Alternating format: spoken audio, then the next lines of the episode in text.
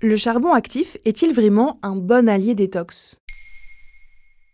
Merci d'avoir posé la question.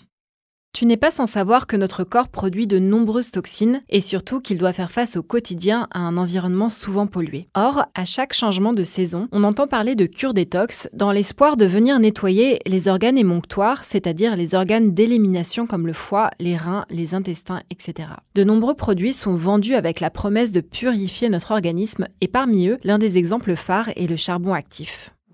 Sous forme de poudre, de bâton dans une carafe d'eau ou encore de gélules, le charbon végétal connaît mille usages. À la maison pour absorber les mauvaises odeurs du frigo ou des chaussures, en cuisine pour prolonger la vie des fruits et légumes ou dans des recettes car il est prisé pour l'esthétisme de sa couleur noire. Enfin, on l'utilise aussi pour des soins cosmétiques faits maison, en soins dentaires ou capillaires par exemple. Et sa notoriété vient également de ses vertus dites détox.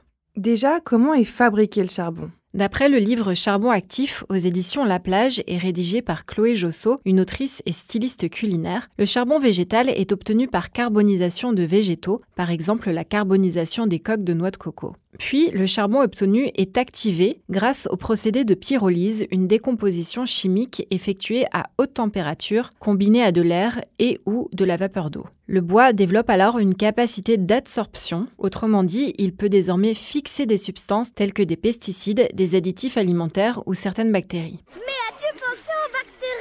Le charbon actif en poudre peut être produit à partir de toutes les essences de bois, châtaignier, chêne, etc. C'est cette poudre qu'on utilise pour les soins que j'ai cités tout à l'heure. Mais est-ce que les bâtons de charbon ont tous la même origine? Ils sont le plus souvent issus d'un chêne vert japonais, mais on en trouve provenant d'autres pays asiatiques et d'autres arbres comme l'eucalyptus et le litchi. Le livre indique qu'il est d'usage de mettre ces bâtons dans l'eau du robinet pour en absorber les toxines, les résidus de pesticides ou encore le goût de chlore éventuel.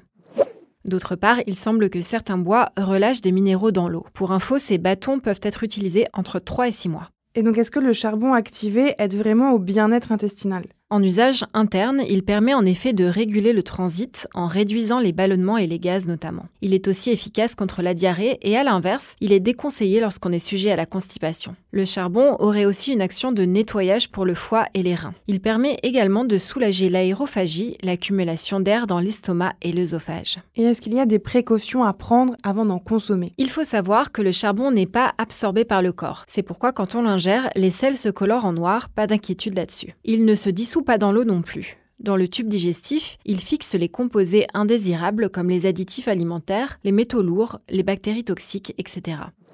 Attention, ça signifie aussi qu'il peut absorber un médicament ou les minéraux obtenus grâce à l'alimentation. Il faut donc éviter de dépasser des cures de 10 jours. Demandez un avis médical si vous suivez un traitement, si vous êtes enceinte ou si le charbon végétal est destiné à un enfant.